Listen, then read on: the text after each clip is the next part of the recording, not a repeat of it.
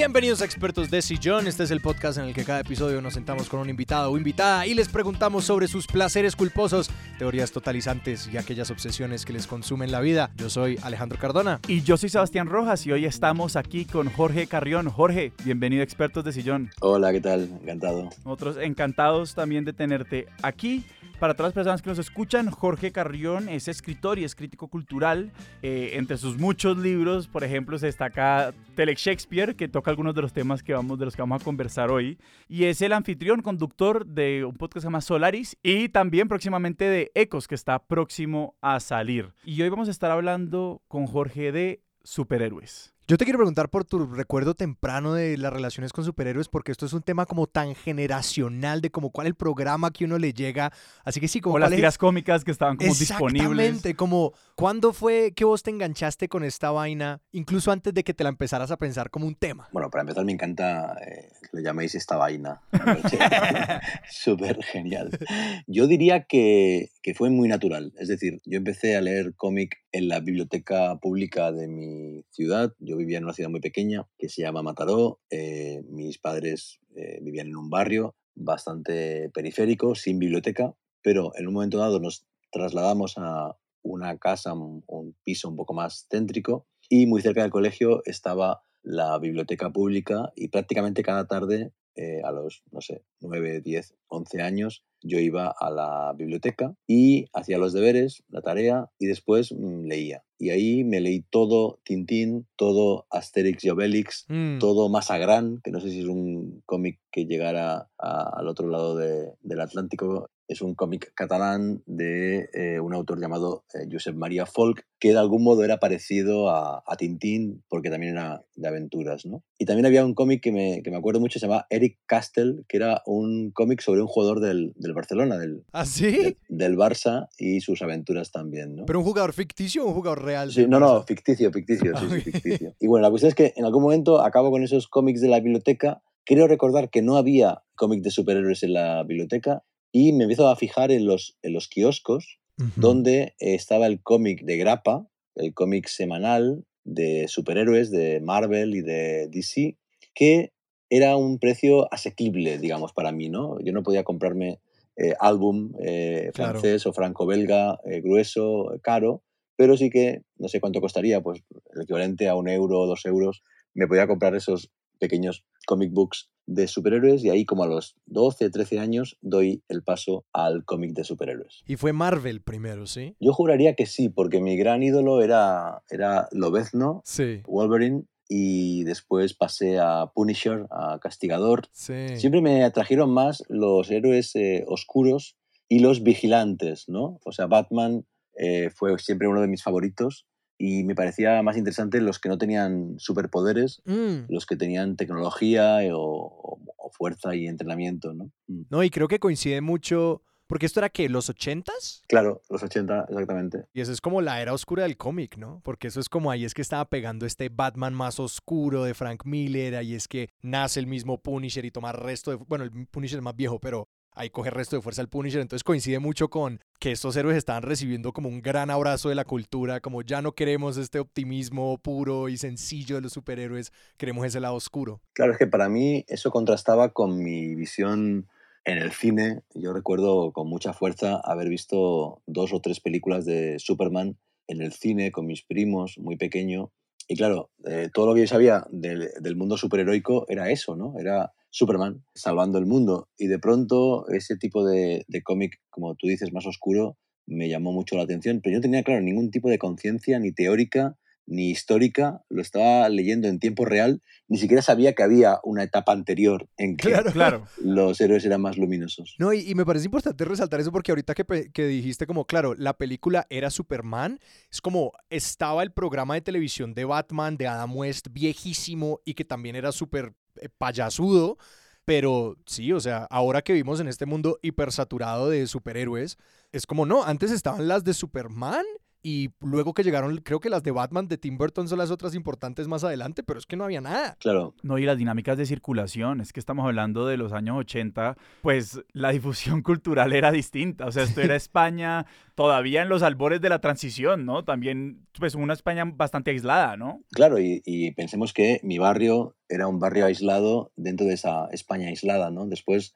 a los 15, 16, descubro Barcelona, empiezo a ir a la librería Gigamesh, que todavía existe y es la más grande, creo, de Europa de ciencia ficción y fantasía. Ah, Y claro, empiezo a descubrir que hay muchos libros de cómic y una historia detrás, ¿no? Pero yo en Mataró solo recibía pequeñas dosis semanales sin posibilidad de comparar ni de, ni de conocer a fondo el tema, ¿no? Y digamos en ese momento en España, y pues con la edad que tenías vos, ¿cuál percibías que eran la, la, las ideas que habían sobre como ese consumo? ¿Qué decían tus profesores, mejor sí, dicho? ¿qué hacían tus padres, los profesores, los chicos mayores, los de tu edad? Como, ¿dónde, ¿Cómo se veía eso? Pues tengo un recuerdo muy fuerte justamente vinculado con eso y con la idea de censura, porque yo era buen estudiante y a veces si me aburría leía en la última fila, ¿no? me, me leía un libro durante la clase y me sorprendió la maestra, la maestra de, catalán, y yo recuerdo que me, riñó no porque estuviera leyendo en clase, sino porque estuviera leyendo un cómic de superhéroes. O sea, ella me recriminó la lectura y no el hecho de estar eh, leyendo, ¿no? De modo que imagino que era considerado, bueno, cu- cultura basura o subcultura. A mí eso no me preocupa eh, nada, pero sí que es interesante porque después, ya en la, en la secundaria y después en la universidad, voy leyendo cada vez más hasta que de pronto abandono radicalmente la lectura de cómic de superhéroes en cuanto descubro el concepto de clásico y de algún modo proscribo de mi consumo cultural todo aquello que no sea eh, Walter Benjamin, eh, sí. Cervantes, Shakespeare y Dickens, ¿no? Y estoy 10 años sin leer cómic de superhéroes por culpa de ese prejuicio que de algún modo me asalta en la licenciatura en humanidades por leer demasiado pues a los clásicos antiguos, ¿no? Me pregunto si eso te quitó el gusto o si sentías como culpa y como, no, mejor no miro para allá. Porque siento que ambas pueden pasar. Como que uno lo empieza a leer y uno empieza a decir como, ah, esto es basura y ya genuinamente no lo disfruto o sencillamente como, "Mm, quisiera leer esto, pero siento que mi tiempo estaría mejor empleado en otro lugar. Digamos que mi, mi relación con la cultura, con la escritura, con el arte, siempre ha sido muy intuitiva, eh, aunque yo parezca muy teórico, no teorizo sobre lo que estoy viviendo, ¿no? sino que me dejo llevar por mis gustos y por mis inclinaciones, digamos, naturales. ¿no? Y yo creo que fue un paréntesis eh, también natural, en el sentido de que el tiempo es limitado, yo descubría un mundo y de pronto descubrí a Borges y me leí todo Borges, Mm. o eh, descubrí después a, a- a Cortázar, me leí todo Cortázar, eh, no sé, Benjamin, Sebald, Paul Celan, etc. Y lo que sí que hacía era el fin de semana seguía jugando a juegos de rol. Los juegos de Ah. rol para mí fueron también muy importantes en la misma época que el cómic de superhéroes, de hecho son vasos comunicantes, ¿no? Leía a Tolkien y a Michael Moorcock, Sí. leía cómic de Marvel y de DC y jugaba a juegos de rol, yo era máster y de hecho publiqué aventuras de, de rol y, y tenía una sección, mi primera sección en una revista fue una revista que se llamaba Líder, que era de juegos de rol española y me acuerdo que escribía los artículos, Ajá. los imprimía y enviaba el disquete, el disquete por correo junto con el artículo para que mi editor me lo, me lo publicara. ¿no? Entonces yo creo que durante la universidad dejo de comprar y de leer cómic porque solo leo literatura y filosofía, digamos, serias, Ajá. pero el viernes por la noche mantengo la partida semanal de juegos de rol y había eh, un juego que me gustaba particularmente que se llamaba Mutantes en la Sombra. Era un juego de rol español. Yo había jugado pues al Señor de los Anillos, a Star Wars, a Paranoia, a todos los clásicos, a los mitos de Tulu, Ajá. pero empezamos a jugar Mutantes de la Sombra. Estamos dos años con una partida cada Guau. viernes por la noche en, en la cocina de casa de mis padres y era un juego de rol de superhéroes, o sea, era de mutantes, pero Ah. no mutantes eh, enmascarados, sino mutantes que, digamos, no, no llevaban máscara, pero vivían aventuras vinculadas con la telequinesis, con la telepatía, con la piroquinesis, con los poderes típicos de, de la mutación de justamente pues, los mutantes y los nuevos mutantes. Y vos lo grabas en un sentido, o sea, porque ahorita usaste la expresión vasos comunicantes y en ese momento para vos todas esas experiencias de, lectura y de, y de, y de, digamos, de distintas formas de narrar estaban conectadas? O sea, ¿las sentías integradas? ¿O cómo fue como empezar a decir, no, esto que yo estoy haciendo eh, aquí con el rol los viernes por la noche tiene que ver con Sebaldi, con Kafka y con Borges y con Cortázar. O sea, ¿cómo fue empezar a, juntar esos dos mundos? Bueno, eso fue fascinante y, y, es el motivo por el que estoy aquí ahora, digamos, y soy quien soy, ¿no? O sea, yo empiezo a escribir proscribiendo totalmente de mi mundo la eh, literatura fantástica, la ciencia ficción, los cómics, el rol, los videojuegos, la televisión, etcétera. Eh, publico una pequeña novela de amor que es muy cortazariana y muy bretoniana, digamos surrealista, donde tendría que releerla, pero no recuerdo que hubiera cultura pop. Después publico mi primer libro ya más serio, que es un libro de viajes a Australia, investigando a mi familia migrante que fue a Australia y, trabajó cortando caña de azúcar y se quedó y tengo allí primos y, y parientes.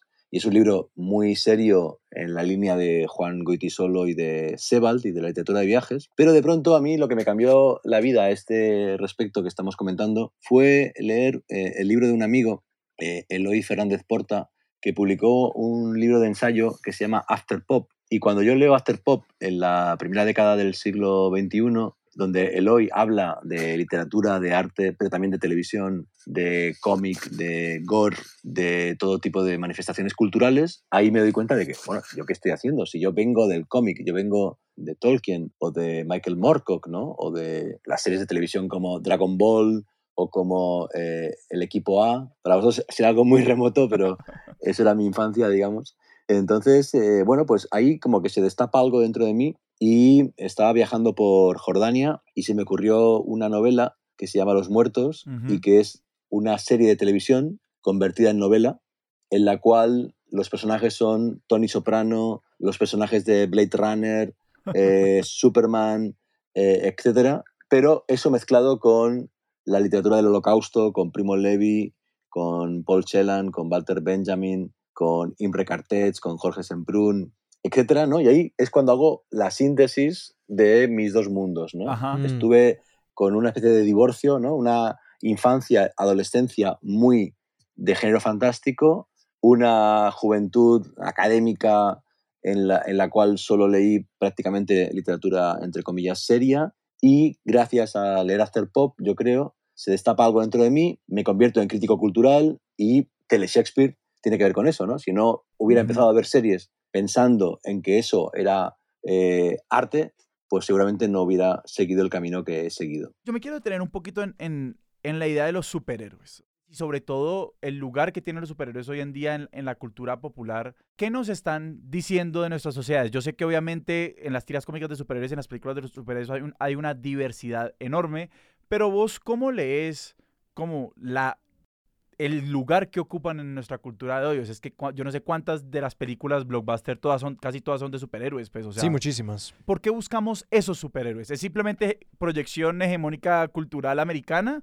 ¿O digamos que hay de la demanda? La verdad es que es un fenómeno súper extraño. No tengo una respuesta clara a esto que comentas. Por un lado está la tesis de, de Grant Morrison, ¿no? En su libro Super Gods, con la idea de que los superhéroes lo que hacen es actualizar pues el panteón de mm. los dioses clásicos, ¿no? O sea, lo que antes eran Zeus o eran Gigamesh, ¿no? Los héroes también de la mitología y de la épica, se actualiza en el siglo XX en el contexto de la Segunda Guerra Mundial, ¿no? Con ese gran enemigo que es Hitler en, en el horizonte, y ahí nace un mito contemporáneo muy fuerte que marca el siglo XX y que tiene incluso eh, como literatura o como, o como lenguaje su propio Quijote o su propio Ulises, ¿no? Hmm. Que son los cómics de, por ejemplo, Alan Moore, ¿no? Con, con Watchmen, cuando pues el, el, lenguaje se hace autoconsciente, se critica la figura del héroe, se mm, humaniza el superhéroe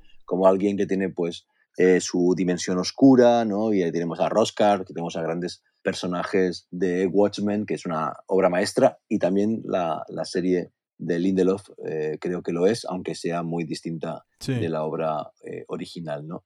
Pero lo que ocurre desde que entran en escena Alan Moore y Frank Miller en los 80 Eh, después en los 90 y en el siglo XXI, Garth Ennis y Warren Ellis, ¿no? Súper gamberros, salvajes, ¿no? Haciendo cómic súper iconoclasta y rompiendo todos los tabúes. Lo que ocurre en el cómic de, de dibujado, digamos, en su expansión audiovisual, yo no acabo de verle una explicación. Eh, hay una explicación tecnológica.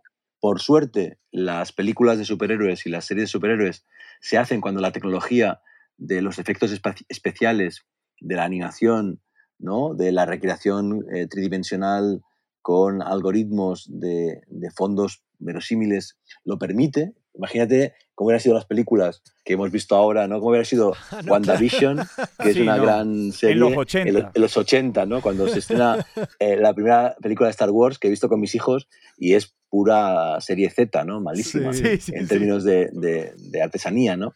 Entonces yo creo que es muy interesante que haya llegado cuando podía llegar tecnológicamente, cuando era posible hacer esas escenas apocalípticas, ¿no? Y, y que fuera todo eh, verosímil. Y por tanto hay una explicación tecnológica pero en términos sociológicos se podría hablar de que bueno, hay una gran confusión, de que faltan referentes, eh, pero yo creo que eso no lo explica, porque es brutal, es exponencial. O sea, han conquistado realmente eh, los rankings, las audiencias, las taquillas de los cines de todo el mundo. Y no son películas, muchas de ellas, particularmente eh, buenas, ¿no?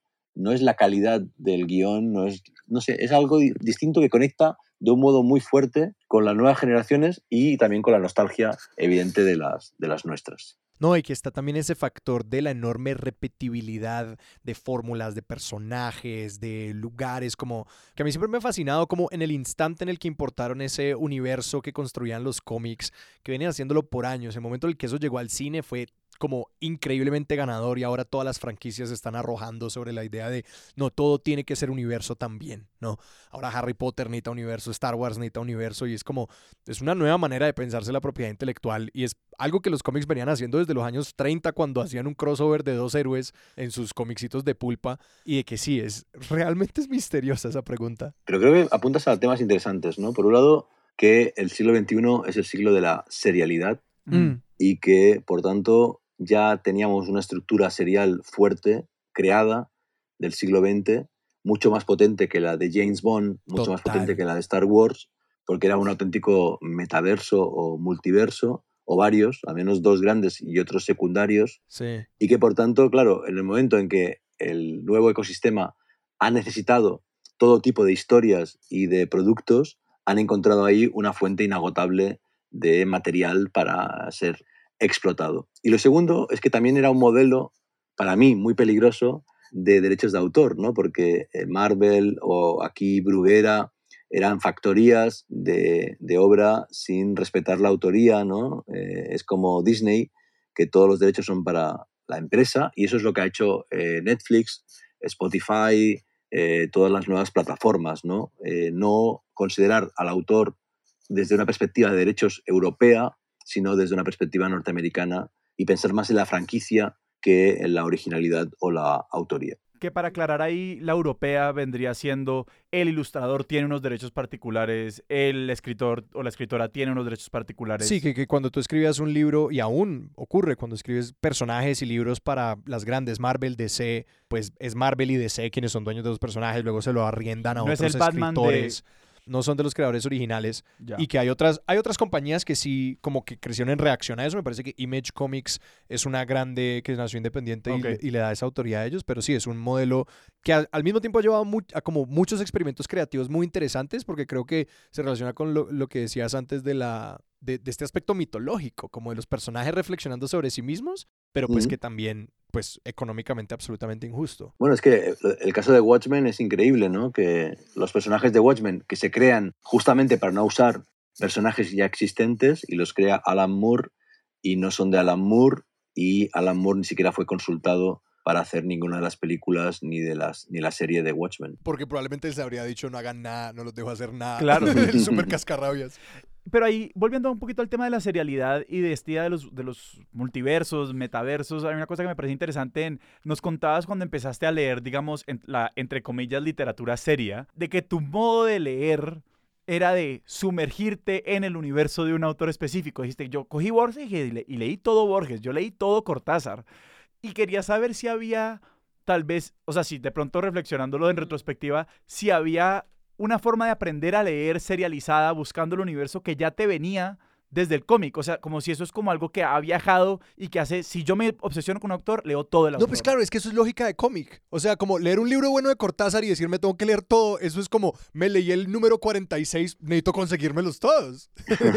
sí, claro, hay algo ahí de, obsesión y de coleccionismo y también de querer entender un universo en toda su complejidad, ¿no? Mm. Pero para ser justos, eso me viene de los libros porque yo, a diferencia de mis hijos, lo cual es muy interesante, mis hijos están aprendiendo a leer leyendo cómic, porque hay cómic infantil. Ahora hay cómic para prelectores, cómic sin texto, hay cómic para todas las edades, ¿no? En mi infancia no había cómic para niños y yo, mis primeros libros fueron eh, cuentos y después series, ¿no? Como la de Alfred Hitchcock y los tres investigadores, como de, de Hollisters.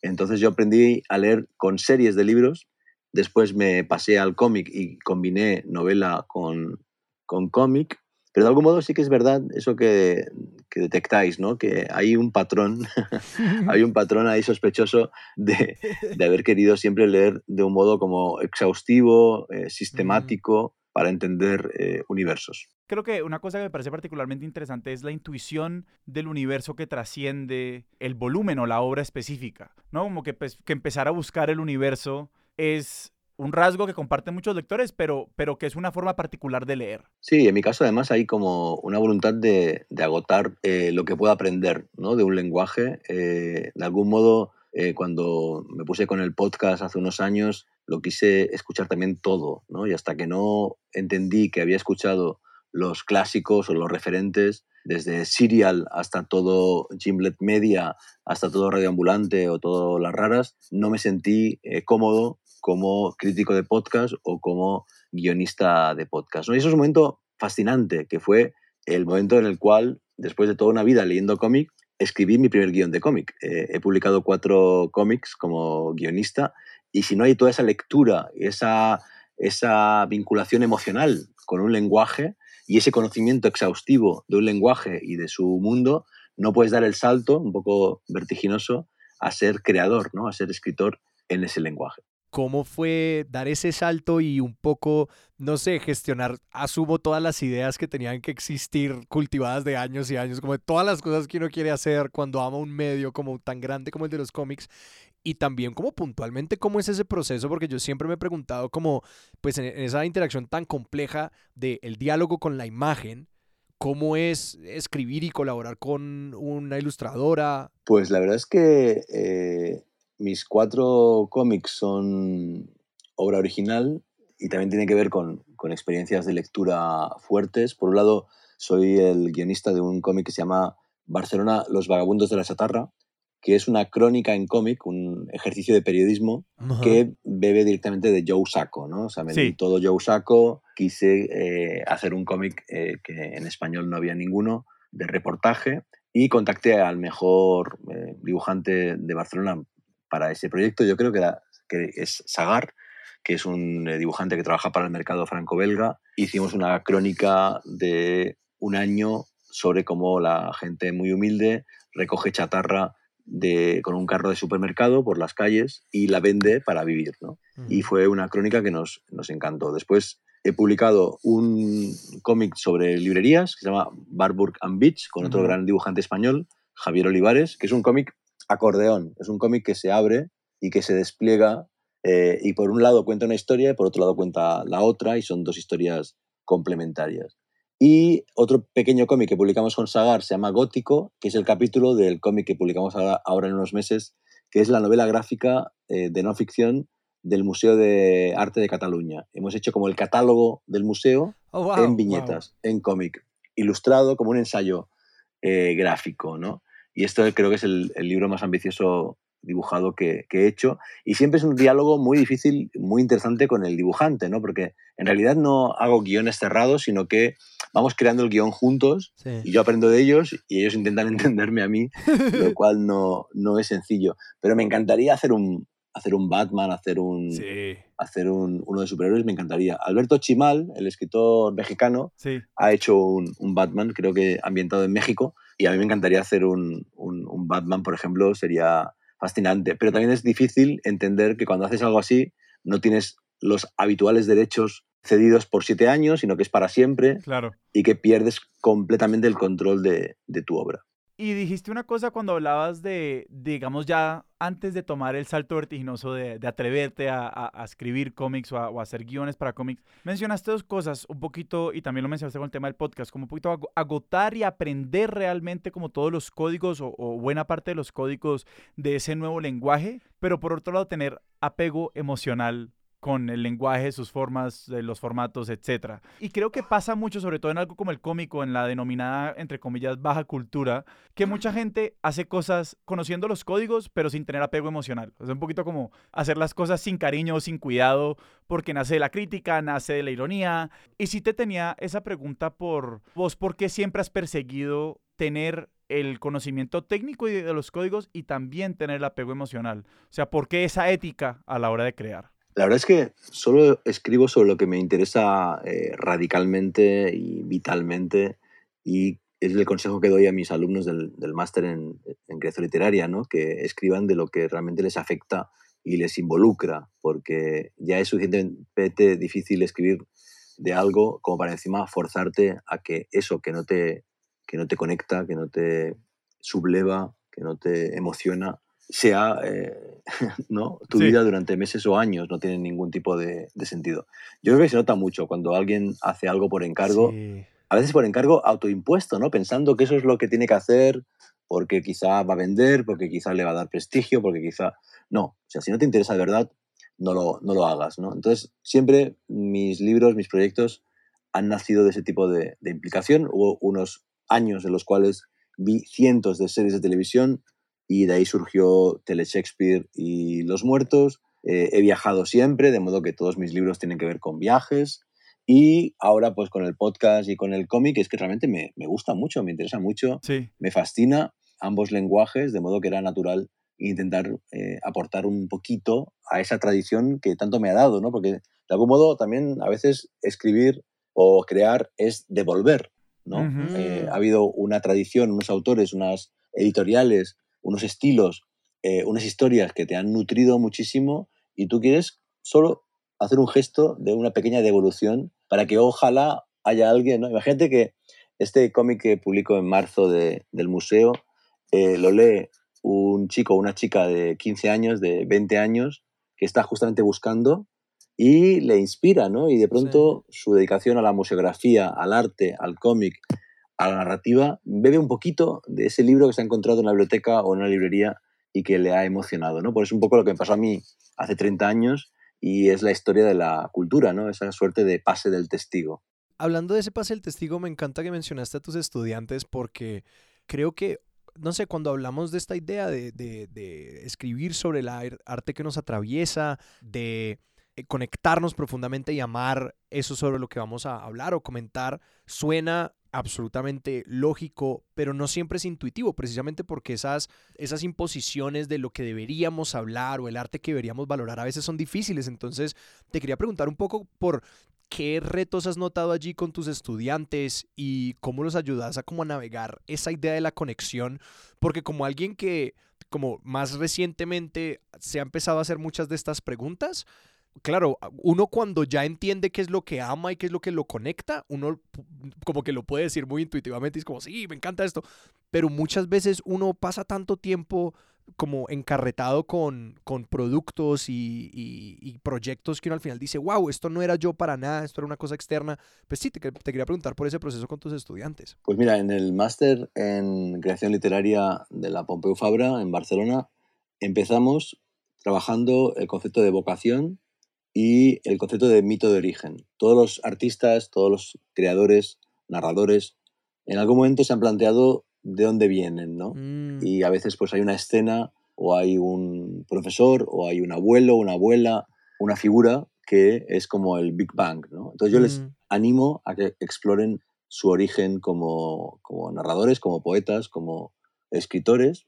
Y después el segundo tema es, por un lado, la tradición propia, qué autores, qué autoras les han marcado, no solo en literatura, también en arte contemporáneo, en cine, en música, etcétera, y que piensen cómo es la cartografía de su universo creativo, que puede ser físico, ¿no? si es un universo realista o fantástico, o puede ser conceptual. Y a mm. partir de esos ejercicios de escribir el mito de origen y de dibujar el mapa o de hacer el esquema o el collage de su universo personal, eh, ahí empieza todo, ¿no? Y si lo que tú vas a escribir como proyecto no tiene que ver con tu origen, no tiene que ver con tu tradición, no tiene que ver con tu universo, probablemente no sea una buena idea. Entonces les hago ese trabajo de intentar sintonizar con su propio interior y con sus lecturas y sus referentes y sus vivencias para no perder el tiempo, ¿no? Porque a veces un escritor joven está muy desorientado y se le ocurre una idea muy buena, de una historia muy buena,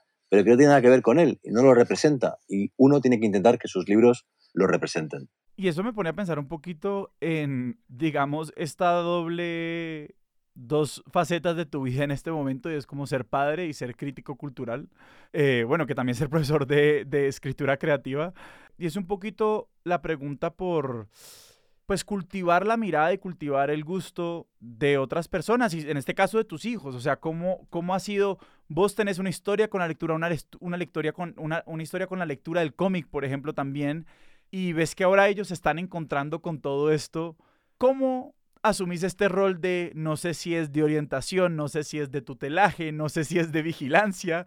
¿Cómo empezás a compaginar estos dos papeles? Pues porque imagino que no querés ser la profesora de catalán que te criticó por leer cómics, pero tenés ciertas aspiraciones sobre los gustos de tus hijos. Bueno, es un gran, es un gran tema, es una gran, es una gran pregunta. Eh, os hablaba de este momento cuando leo After Pop y sin ser consciente, porque no fui consciente entonces, al cabo de unos meses o un par de años se me ocurre Los Muertos como una novela que mezcla lo pop con la, entre comillas, alta cultura. Pues de igual modo, cuando fui padre por segunda vez, también tuve como una experiencia así catártica y epifánica, porque yo quería seguir escribiendo como había escrito siempre, que era aislado, obsesivamente, durante muchas horas seguidas, etc. Y con mi hijo pequeño recién nacido, pues eso no era posible. Pero un día, pues me levanté a las 4 de la mañana que él eh, estaba llorando, se durmió y me quedé despierto para ponerme a escribir, ¿no? Y yo soy bastante diurno. Entonces, eh, por la mañana los llevé a la guardería y cuando volví a casa me fui a dormir porque no, aguantaba, estaba muerto de sueño, ¿no? Y ahí me di cuenta de que era absurdo ser padre y querer seguir siendo el escritor que yo era. Y al día siguiente empecé a escribir por las mañanas en el horario de la guardería. Y lo he seguido haciendo. Eh, mi novela Membrana está escrita de nueve y media a dos en sesiones súper intensas y después desconectaba, estaba con los niños y la novela podía estar en mi cabeza, ¿no? Mm. Pero yo no me dedicaba a ella porque me tenía que dedicar a jugar o a cambiar pañales o a eh, hacer la cena, ¿no? Y eso creo que me ha hecho creo, intuyo, mejor persona, pero también quizá mejor eh, creador, porque ahora como que ese mito romántico del sacrificio, de la obsesión, ya lo he desterrado y ahora puedo escribir mis podcasts, mis novelas, mis artículos de un modo más feliz y yo creo que no, que no ha bajado el nivel, sino todo lo contrario porque tengo más experiencia y quizá dominio técnico sobre la materia literaria. ¿no?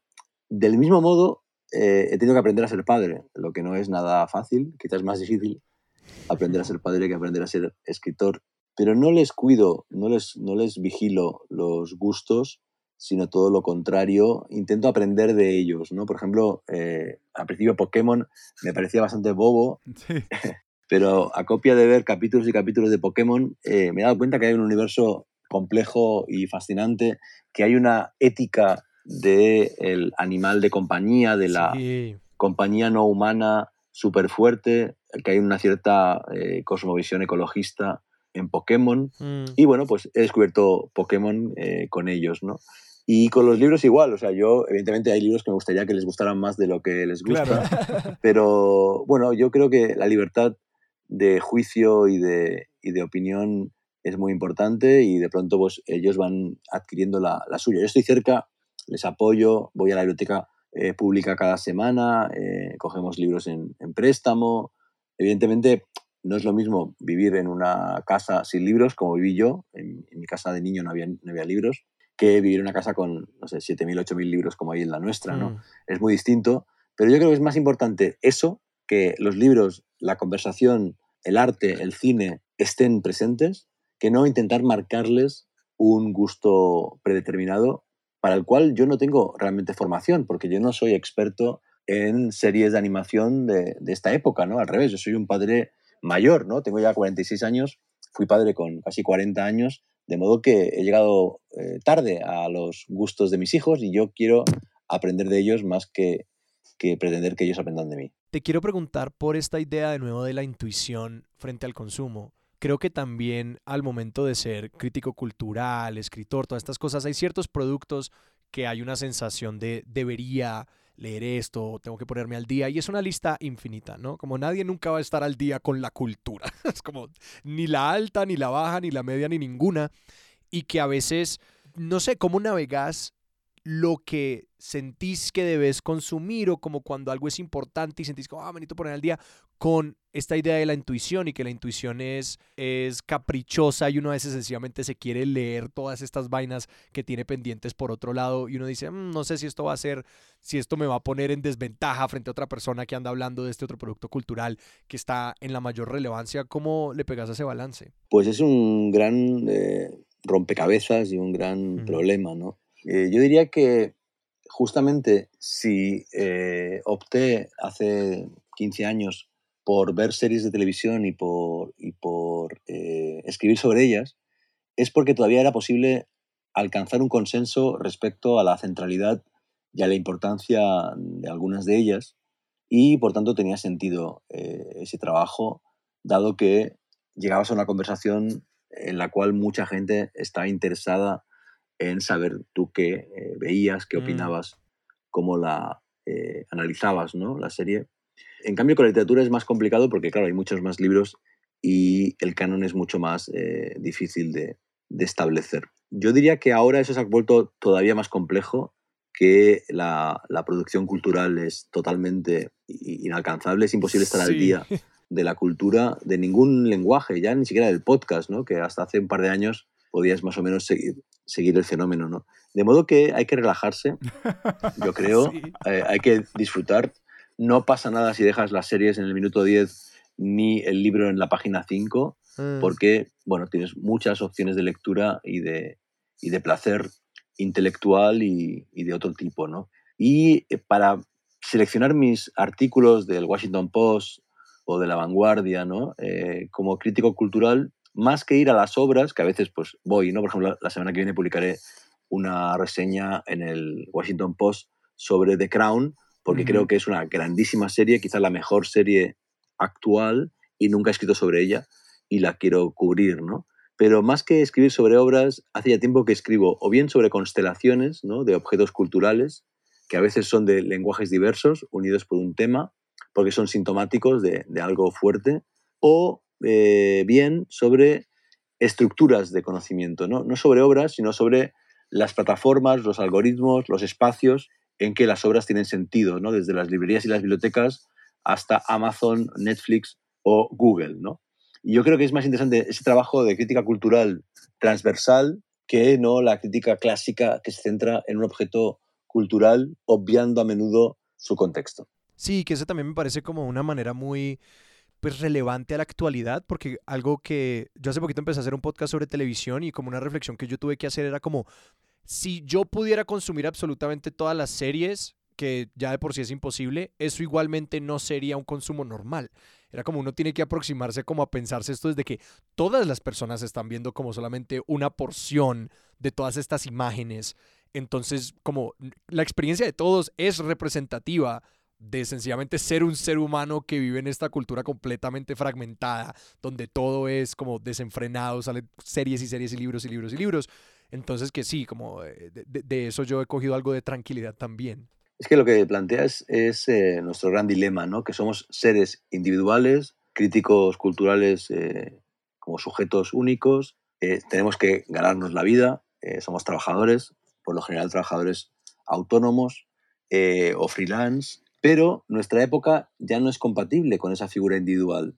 Eh, Hmm. nuestra época es colectiva, en red. Entonces, de pronto sería más interesante empezar a imaginar formas de crítica cultural colectiva, ¿no? Imagínate, por ejemplo, que Ah. tuviéramos un Google Drive, eh, 50 personas que vemos televisión y fuéramos comentando ¿no? y construyendo nuestra crítica conjuntamente, ¿no? O que el Sí. podcast fueran 12 voces Ah, eh, o una voz colectiva hecha con inteligencia artificial que recoge opiniones de muchos sujetos individuales. No aquí intentar pensar ese tipo de mutaciones, sí. pero es difícil hacerlo porque finalmente tienes que pagar tus facturas Claro. individualmente, ¿no? Entonces, como que hay una especie como de contradicción entre la época y nuestra profesión. El DNI sigue siendo individual. Efectivamente. Y ahí, hablando un poquito de, de- de- de ese elemento como ya más colectivo de, de, no sé, del criterio actual y del- de, los gustos actuales, te tenía la pregunta por, pues nos contaste, exacto, vos creciste en una casa en la que no habían libros, creciste en, en una ciudad, incluso como un pueblo pequeño, en una España que ya de por sí estaba aislada, ¿no? Y hoy en día, cuando a la hora, a la hora de, de- de crear, pues estás dando cuenta de, de toda esa trayectoria, pero en un momento en el que seguís creando, pues pasa lo que, lo que decías ahorita, ya no sos vos, o sea, como que igual estás pensando y creando en red. Y si te devuelvo el ejercicio que vos le pones a sus estudiantes, de echar el cuento de, de tu propia vocación y de tu propia trayectoria, vos cómo compaginás este, este elemento de red, de colectividad, de multiversos actual con tu historia individual. Bueno, es que eh, las historias siempre son dinámicas, ¿no? Van evolucionando, van, van cambiando y de algún modo lo que yo he hecho, creo, toda mi vida ha sido expandir mi mundo gracias a la cultura, ¿no? Expandir esa casa pequeña, ese barrio, eh, pues con viajes y con lecturas de, de libros y de otros objetos culturales. No es casual que cada vez que viajo a una ciudad del mundo vaya a sus librerías, a sus Claro. bibliotecas y a sus museos de arte contemporáneo, ¿no? que son los espacios donde yo me siento como en casa eh, buscando la forma de, de ir más allá. Mi problema es que desde muy joven decidí que mis libros intentarían encontrar eh, una forma distinta cada vez que empezara un proyecto y, por tanto, mis libros intentan no repetirse, ¿no? ni en la Mm. forma ni, el- ni en el tema.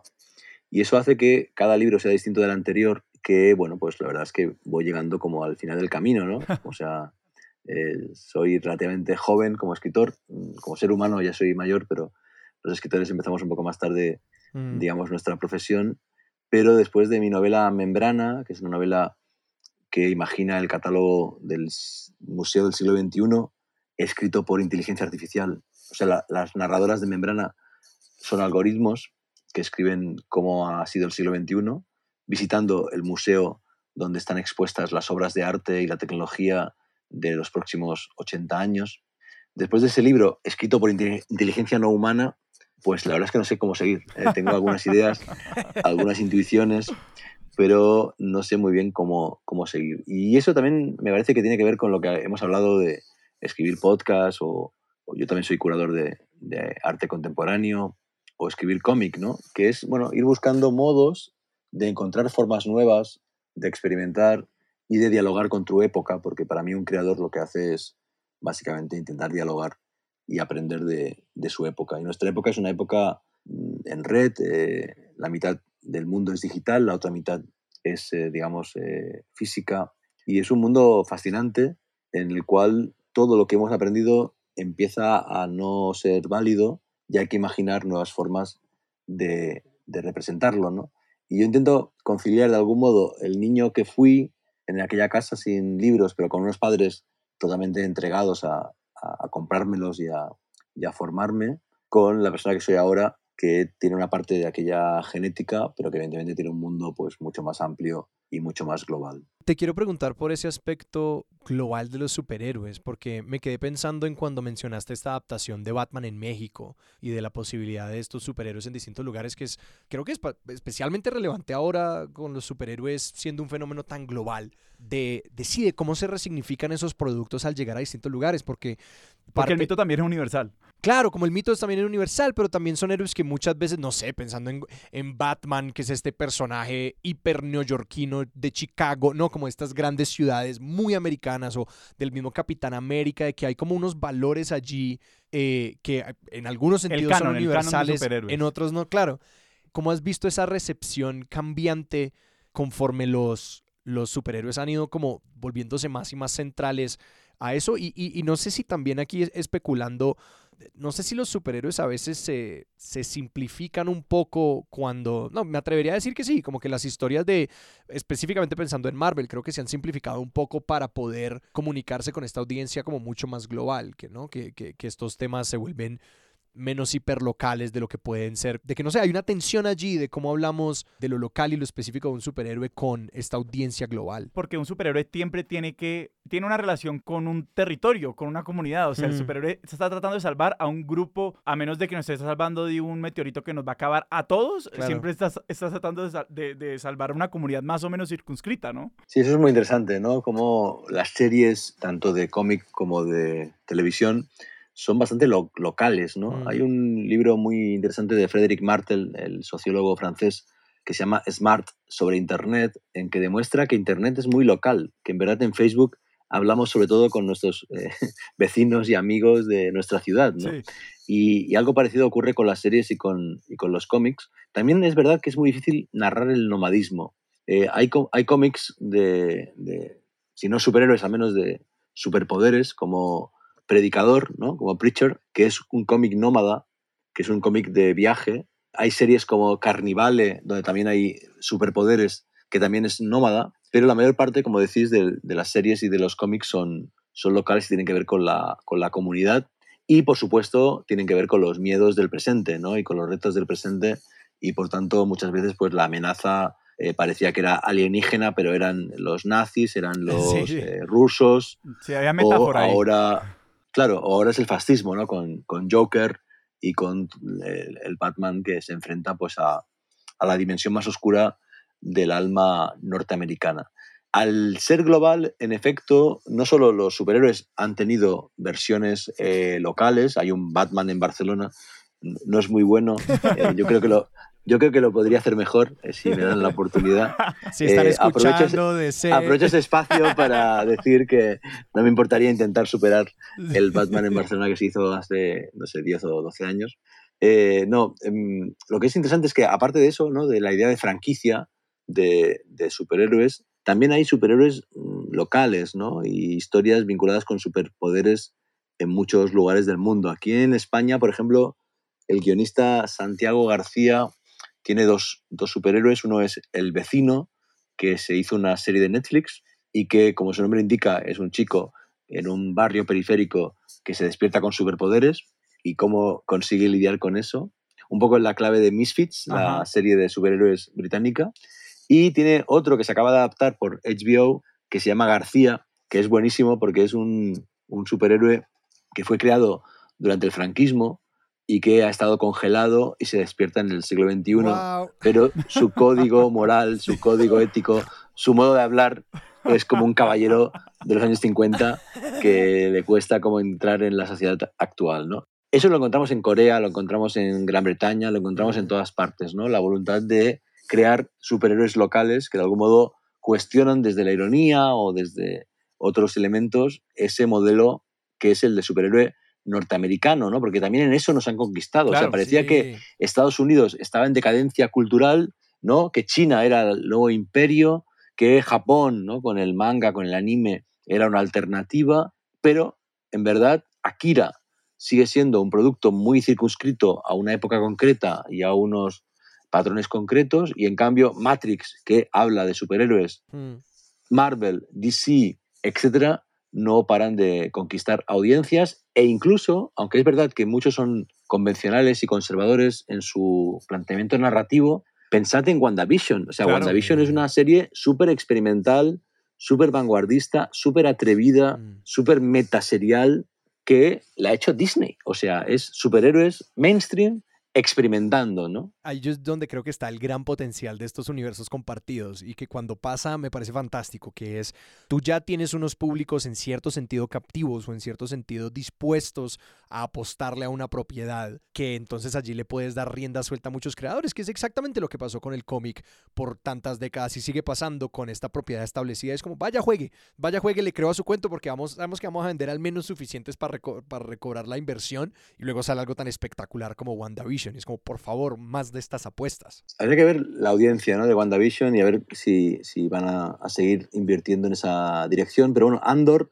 Andor es una serie bastante también eh, experimental porque es más lenta. Que es del universo de Star Wars, ¿no? Sí, es, es una, la única serie de Star Wars que es para adultos. Mm. La- Claro. Además, son bastante eh, infantiles, ¿no? Entonces, como que hay esos experimentos, porque siempre en las series de superhéroes también ocurre lo mismo.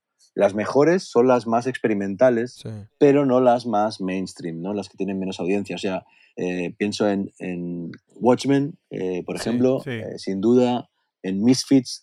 A mí me gustó bastante Heroes. Es una serie pionera del año 2006, 2007, con superhéroes no, no disfrazados.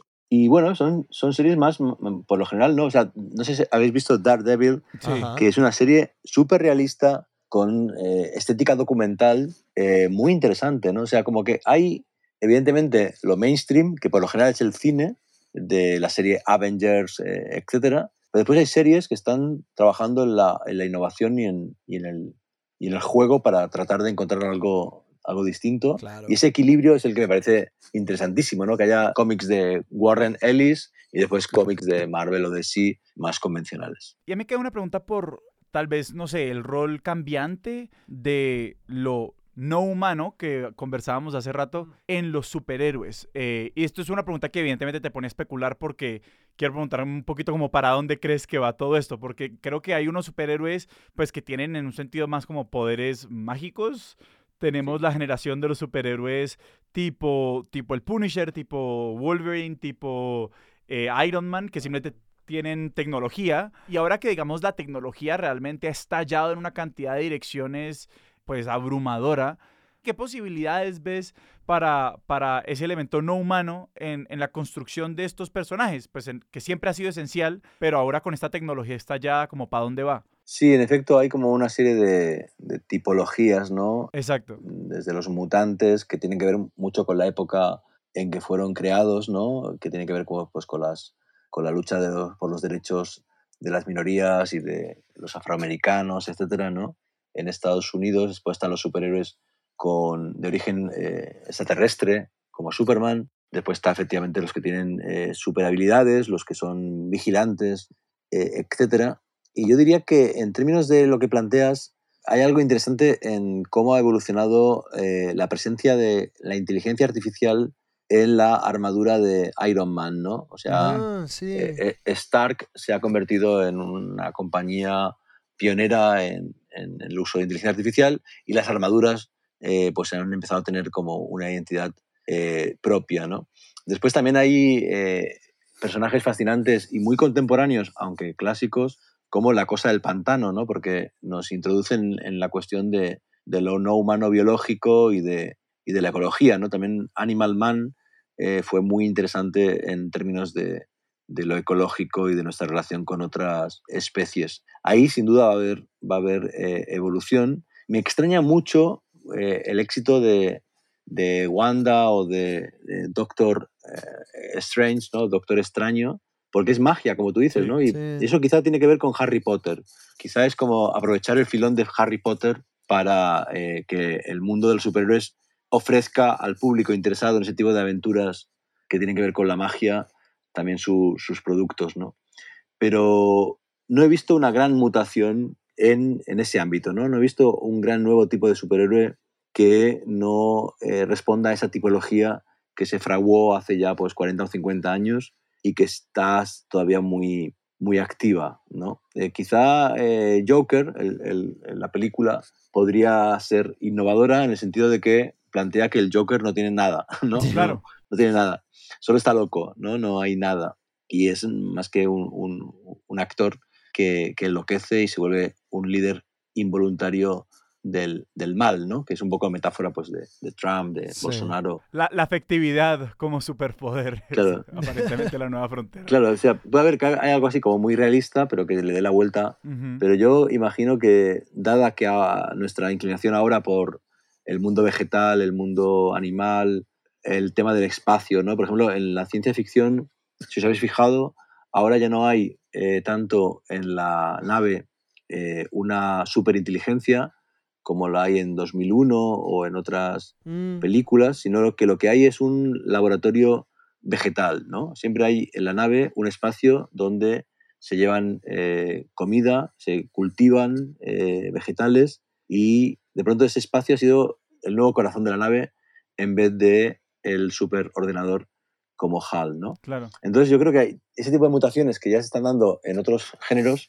va a llegar también en la, en la, en la imaginación de los superhéroes, pero todavía efectivamente no he visto un gran nuevo superhéroe, mm. porque lo que han hecho ha sido extremar en, en modo violento, ¿no? No sé, ¿habéis visto la serie de Amazon? ¿Cómo se llama? La de The Boys. The Boys. Yo leí los cómics, son súper, súper bestias, Sí. pero claro, es una especie de innovación por giro manierista y por radicalización de la violencia y del sexo, pero no hay nada nuevo en términos, como tú decías, de un nuevo tipo de figura heroica. Jorge, muchísimas gracias. No, la verdad es que para mí ha sido súper interesante porque al plantear la conversación a partir de un tema sobre el que nunca había hablado en público, más que una conferencia que di hace años sobre superhéroes y que es un capítulo de Tele Shakespeare, pues eh, hemos visto eh, cosas desde otra perspectiva y he dicho cosas que nunca había dicho, o sea que muy contento y muy agradecido. Jorge, si la gente te quiere seguir a ti, a tus proyectos, tus libros los pueden encontrar en sus librerías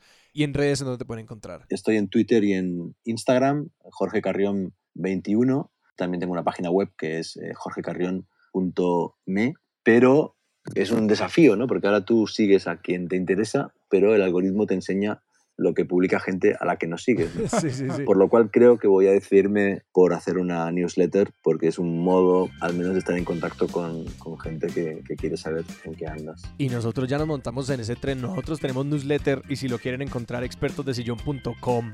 Ahí pueden encontrar todas nuestras redes sociales y el newsletter. Nuestro logo es de Sebastián Márquez y la música de este podcast es por Juan Esteban Arango. Expertos de Sillón es un proyecto de Sillón Estudios producido por Sara Trejos con el apoyo editorial de Paula Villán. Yo soy Sebastián Rojas. Yo soy Alejandro Cardona. Esto fue Expertos de Sillón. Hasta, Hasta la, la próxima. próxima.